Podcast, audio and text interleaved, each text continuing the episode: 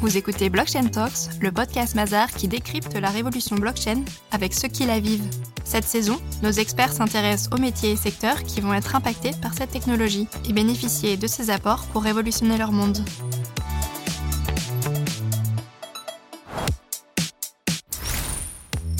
Bonjour et bienvenue dans un nouvel épisode de Blockchain Talks. Je suis Guillaume Vadou, associé secteur assurance chez Mazar, et je reçois Karim Zemouli, directeur de l'innovation et de l'expérience client chez Natixis Assurance, pour décrypter ensemble les enjeux de la blockchain dans le secteur assurantiel. Karim, bonjour. Bonjour Guillaume, et merci de m'accueillir. Karim, pourriez-vous commencer par nous parler un peu de vous, de votre rôle chez Natixis et de comment vous êtes arrivé à ces sujets? Avec plaisir, Guillaume. Bah, écoutez, je, travaille euh, au sein de, de Natixis Assurance, euh, dans la business unit euh, assurance dommages et prévoyance. Et plus particulièrement, je suis en charge de, trois départements. le département expérience client, le département études client, veille et innovation, et enfin le département réclamation. À côté euh, de, de, mes fonctions au sein de, de Natis Assurance, euh, j'ai aussi euh, une représentation au sein de la commission numérique de la Fédération française des assurances, où l'on fait des travaux au sein de, des nouvelles technologies et plus particulièrement sur la blockchain. Alors Karim, pourriez-vous nous expliquer quels enjeux la blockchain représente pour le secteur assurantiel? Plusieurs enjeux au sein de, de ce périmètre de la blockchain qui sont, de, qui sont les suivants. Tout d'abord, c'est comprendre la technologie pour pouvoir à la fois embarquer les équipes, et notamment les équipes informatiques, l'inscrire dans le plan stratégique et enfin euh, identifier euh, ce que l'on peut faire réellement au sein de, Natixis Assurance. Ensuite, c'est faire remonter le sujet euh, au plus haut niveau pour voir si c'est une priorité ou en tout cas pouvoir la planifier dans le temps et notamment intégrer ce sujet dans le plan stratégique à venir. Ensuite, c'est réfléchir au cas d'usage. Et là, c'est vraiment, euh, je dirais, le cœur euh, du, sujet. C'est qu'est-ce que l'on peut faire avec euh, cette technologie au sein de l'entreprise pour nos clients, pour nos collaborateurs et pour nos réseaux de vente. Enfin, dernier enjeu important, c'est développer le cas d'usage, c'est-à-dire le, développer techniquement, mais aussi au sein des équipes, le rendre le plus opérationnel possible. S'agissant d'une technologie complexe, Expliquez-nous comment, euh, dans une compagnie d'assurance, ces enjeux, on peut les aborder de manière efficace. Euh, la première des choses, c'est de euh, d'identifier ce qu'on a à disposition et de voir en fait ce que l'on n'a pas. Alors c'est pas évident d'identifier ce que l'on n'a pas, mais surtout éviter le, piège de, de dire ben, la blockchain demain elle va remplacer ce que l'on fait déjà. Pourquoi? Parce que euh, la valeur ajoutée euh, va être très euh, très difficile à, démontrer et surtout quelque chose qui, qui fonctionne et qui est très très performant, je dirais, n'est pas la priorité en termes de, de réflexion sur une nouvelle technologie. Donc, la première des, des choses en termes d'enjeux, c'est vraiment euh, identifier, je dirais, les, les, manques, les trous que l'on a euh, aujourd'hui dans nos, dans nos process, euh, dans nos, dans nos, dans nos modes opératoires, dans nos, dans nos modes de fonctionnement, qui ferait que la blockchain serait une valeur ajoutée indéniable. Ensuite, c'est euh, d'avoir en termes d'enjeux une réflexion qui ne doit pas être simplement, euh, je dirais, au sein de, de l'entreprise. Elle peut être euh, plus large, c'est-à-dire au sein du, du, groupe dans lequel nous travaillons, le groupe BPCE. C'est de voir finalement quel est euh, l'intérêt de la blockchain au sein de, différents secteurs d'activité euh, que le groupe propose, voir comment on peut faire en termes de synergie. Et enfin, une réflexion sectorielle, voir quels sont les enjeux au sein du, secteur des, assurances et plus particulièrement euh, du périmètre assurance dommages et prévoyance, ce que la, blockchain pourrait euh, nous apporter au sein du secteur, soit en interaction avec no, nos concurrents, soit euh, finalement ce qu'elle pourrait améliorer dans le mode de fonctionnement global du secteur de l'assurance?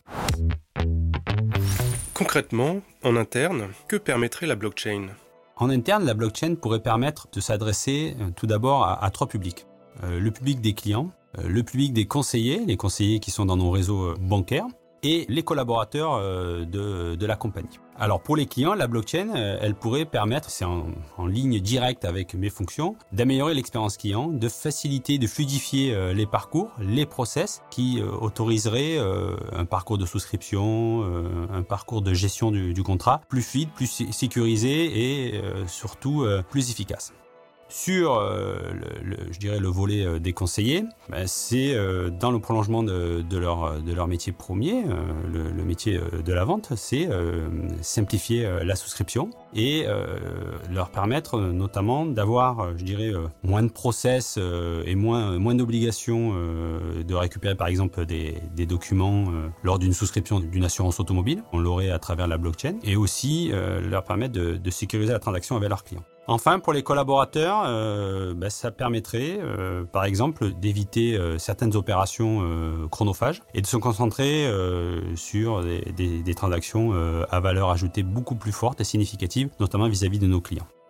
Par exemple, sur la facilitation d'un parcours client conseillé, sur le périmètre de l'assurance automobile, aujourd'hui, un client doit fournir à son nouvel assureur un relevé d'informations qui notamment détient la donnée du bonus-malus. Typiquement, euh, la blockchain pourrait euh, permettre d'éviter euh, au client de transmettre et de récupérer ce document auprès de son ancien assureur en s'appuyant notamment sur la blockchain qui irait récupérer, pour faire, pour faire simple, qui le relais d'informations sur l'ancien assureur vers le nouvel assureur. Et là, on a deux bénéficiaires principaux de, de, de, la blockchain. C'est le client puisqu'il n'aurait plus à faire cette opération de récupération et de transmission de la donnée, du document.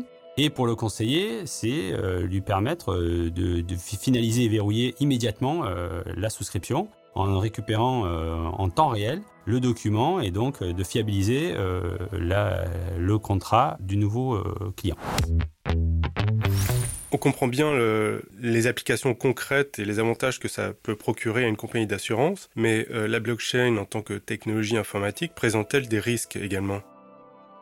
La blockchain euh, présente euh, deux principaux risques. Euh, le premier risque, c'est effectivement, il y, a des informations, de la donnée qui circulent, et donc il peut y avoir un risque de, captation par, un tiers de cette donnée. Pour éviter ça, il est important, comme je l'expliquais au départ, c'est d'intégrer dès le début les équipes informatiques pour intégrer la, blockchain dans, les systèmes d'information avec la sécurité qui va bien.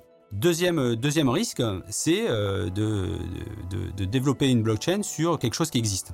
Et là, euh, quelque chose qui existe, ça ferait doublon, ce serait un non-sens et un coût qui serait, je dirais, disproportionné par rapport à ce que l'on attend de cette nouvelle technologie. Alors, la blockchain, on comprend bien, a des, des applications concrète euh, dans son potentiel. Maintenant, ça fait euh, quelques années qu'on en parle. Est-ce que véritablement la technologie sera mise en œuvre? Et si tel est le cas, est-ce que c'est pour demain ou euh, pour plus tard? Elle est une révolution qui est, engagée, elle est déjà présente. Nous, on, prévoit des applications opérationnelles d'ici 2023-2024. Ça veut dire quoi? Ça veut dire que euh, les travaux d'intégration à la fois des équipes, de réflexion des cas d'usage, euh, d'identification euh, des, priorités à donner sur cette nouvelle technologie, elles sont réalisées aujourd'hui. J'ai tendance à, à dire que l'on ne peut pas tout faire, mais par contre, on doit s'intéresser à tout. Et s'intéresser à tout sur la blockchain, c'est vraiment lancer ces travaux sur quatre dimensions. D'abord en interne, savoir vraiment ce que l'on peut finalement développer en termes de blockchain. Est-ce que euh, elle pourrait euh, nous servir pour améliorer, fluidifier, euh, simplifier nos processus internes? Ensuite, le, deuxième niveau, c'est un écosystème groupe. Finalement, qu'est-ce que l'on pourrait faire entre les systèmes bancaires et assurances? Ensuite, c'est au niveau du secteur de l'assurance.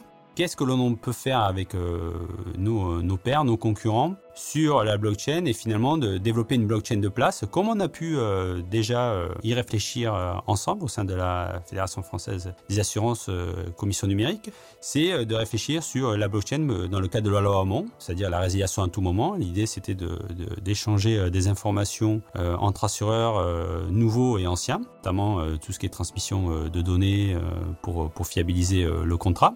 Ou euh, l'autre exemple que j'ai donné tout à l'heure sur le relevé d'informations et transmission euh, entre, euh, assureurs pour éviter finalement que le client fasse lui-même l'acte et simplifier son expérience. Dernier niveau sur lequel on est en, train de réfléchir, c'est les nouveaux business models. C'est-à-dire finalement, qu'est-ce que ça peut créer comme nouveau business model au sein du secteur de l'assurance et je dirais à notre bénéfice, au bénéfice du client ou au bénéfice de la compagnie. Vraiment sur ces, quatre niveaux-là que nous sommes en train de réfléchir. Donc quand on voit quand même la, réflexion qu'il y a sur, sur la blockchain, on, ça confirme bien euh, ce que je disais, c'est qu'on est vraiment sur, sur, une technologie en tout cas qui devrait atterrir opérationnellement euh, d'ici quelques années. Et donc, euh, il est urgent de travailler cette nouvelle technologie, à la fois sur l'embarquement, sur la réflexion et aussi le fait de tester, qu'il est important quand même à travers des pilotes, de voir si cette technologie, elle peut être à notre service. On comprend euh, bien que euh, cette technologie pourrait euh, révolutionner le, métier de, l'assurance. Est-ce que véritablement tous les acteurs vont être obligés d'y passer? Je vais prendre l'exemple pour répondre à votre question sur une nouvelle technologie, alors qui n'est plus nouvelle aujourd'hui, mais qui, qui, l'a été en son temps. Et on voit que les acteurs de, l'assurance n'ont pas développé en, même temps cette nouvelle technologie. Je vais prendre Internet et je vais faire ce parallèle entre la blockchain et Internet.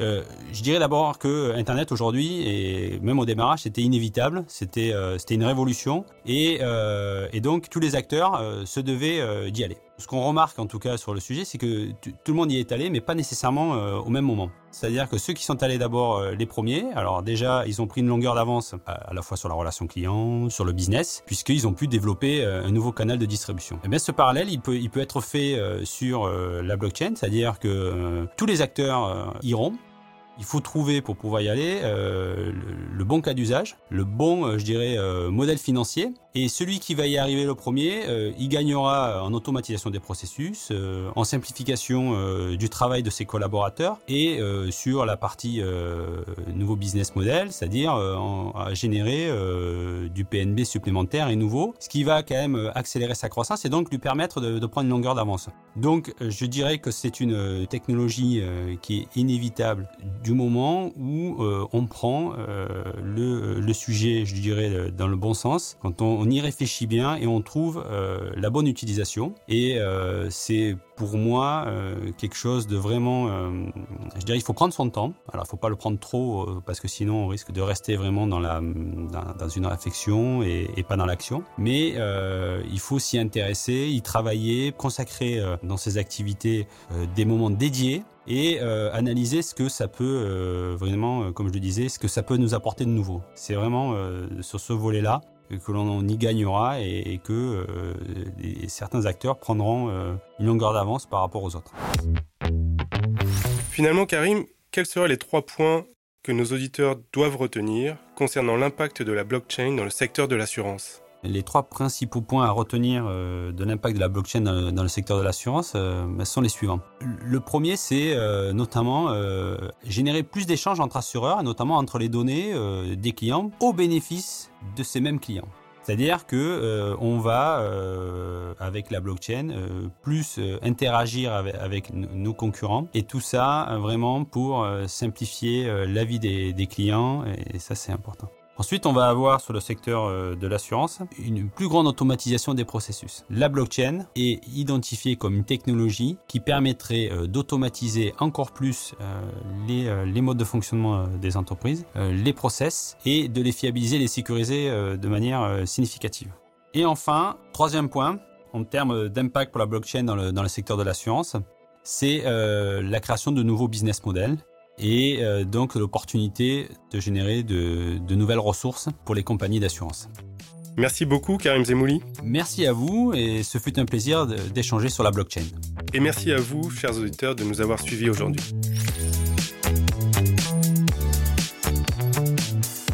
Retrouvez l'intégralité de ce podcast et tous les épisodes des saisons 1 et 2 de Blockchain Talks sur toutes les plateformes d'écoute et de téléchargement. N'hésitez pas à vous abonner et à partager. Et à bientôt pour un nouvel épisode.